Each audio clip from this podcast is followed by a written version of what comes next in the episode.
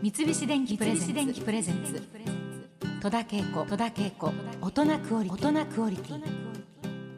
戸田恵子大人クオリティ。今週は手紙をテーマにお送りします。えー世の中には筆まめな人結構いますよね。私はまあ普通ぐらいですかね。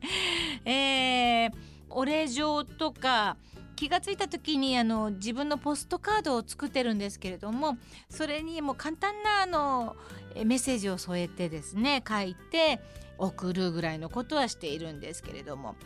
最近は、まあ、年賀状ぐらいしかはがきや手紙を出さないという人も多いと思いますが旅先から送られた絵はがきが届くとちょっと嬉しくなりますよね。私自身も直筆でね届いたものってありがたいなっていつも思うんですよね。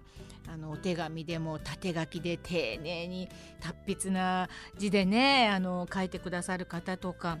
あと近しい俳優さんでは伊藤四郎さんが必ずご自分で書いて送られてくるんですよ。そうすると私印刷のお礼状を出すのはまあちょっと恥ずかしいという気になるので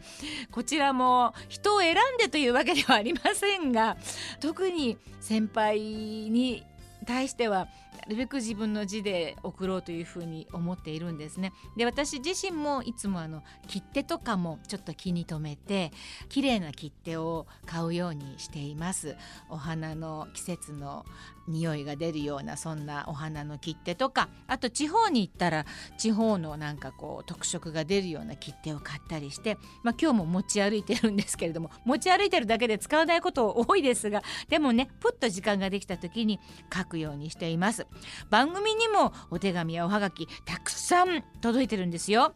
えはがきをくださる方はね絵手紙でくださったり達筆な方が多いように思います。少しご紹介をいたしましょう。千葉県習志野市の和代さん主婦の方です。こんにちは。大好きな戸田さんの番組が始まってとても嬉しいです。ありがとうございます。毎回楽しくて素敵な放送で30分があっという間です。私が取り上げていただけましたらと思うのは年末が近づくにつれ気になりながら思うように進まない大掃除です。うん確かに。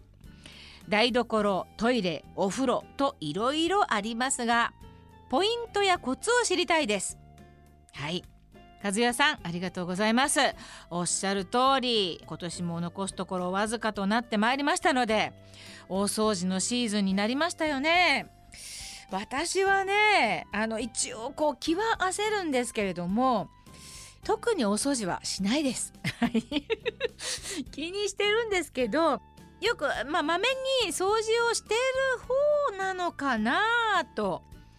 思うんですよね。だから取り立ててことを荒立てないというか 大掃除しなくてもっていう風にもう自分に言い聞かせておりますね。はい。ただまあ1年に1回というのを12月にするか11月にするかあるいは思い切って1月にするかっていう、まあ、自分の基準で決めているので、